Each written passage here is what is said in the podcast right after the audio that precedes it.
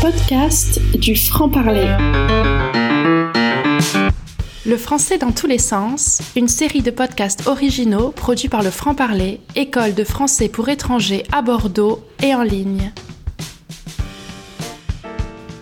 Bonjour et bienvenue.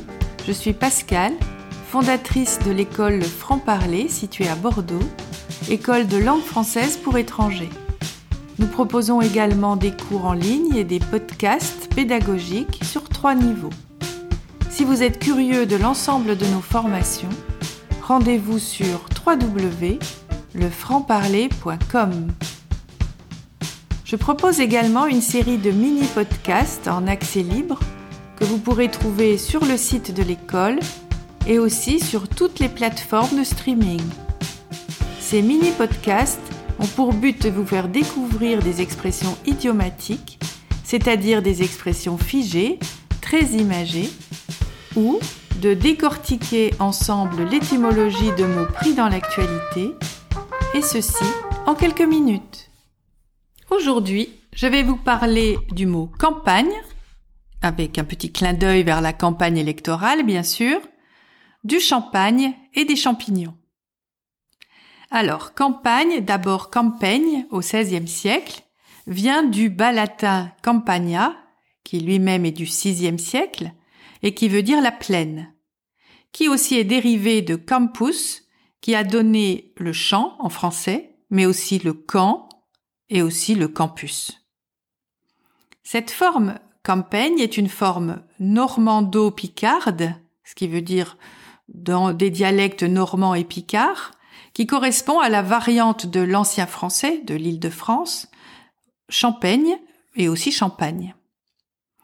Au niveau du sens, la campagne a le sens de terrain découvert, plat, et se rapproche donc de la plaine. Le plus bel exemple de la campagne en France comme vaste étendue plate est la région de la Beauce, ou encore de la Champagne justement, ce qui est l'explication de son nom. Champagne est une variante du mot campagne avant d'être le nom propre d'une région, puis d'un type de vin produit dans cette région. La campagne se voit opposée à la mer et à la montagne, reprenant l'ancienne opposition latine campus mons. Elle se définit d'ailleurs selon d'autres oppositions, comme l'opposition de campagne-ville aussi déjà existante en latin. Mais alors, quel rapport avec la campagne publicitaire, la campagne militaire ou encore, sujet très actuel, la campagne électorale? C'est l'influence de l'italien qui explique ici cette autre signification du mot campagne. Campagna en italien signifie aussi terrain d'opération militaire. C'est exactement ce sens que l'on retrouve dans l'expression se mettre en campagne, et depuis le XVIIe siècle, il signifie expédition militaire, comme dans les campagnes d'Italie, par exemple, ou signifie encore tout simplement état de guerre. C'est par analogie que le mot est employé au sens d'action active ou encore de propagande. Et c'est ainsi que l'on arrive au XXe siècle à l'expression campagne publicitaire et aussi à la campagne électorale, avec cette idée d'action active et de propagande. Très bien, me direz-vous, et le champignon Quel est le rapport?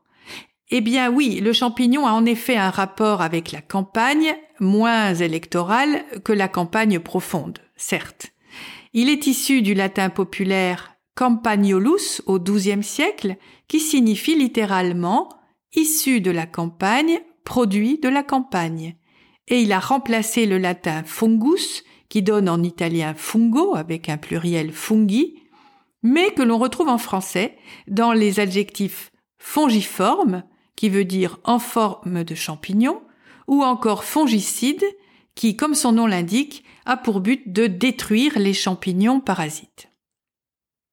Bref, de campagne électorale à champignons, on comprend bien que la bataille lancée, il suffit d'appuyer très peu sur le champignon pour que les débats s'enveniment. Vous venez d'écouter un épisode du Français dans tous les sens, une série de petits podcasts originaux produits par l'école Le Franc-Parler. L'école propose des formations en langue française pour étrangers à Bordeaux et en ligne, ainsi que des podcasts éducatifs sur trois niveaux pour progresser chez vous à votre rythme. Pour toute information, rendez-vous sur www.lefrancparler.com. Merci à toutes et merci à tous pour votre intérêt et vos réactions. Si cet épisode vous a plu, n'hésitez pas à le partager. À bientôt!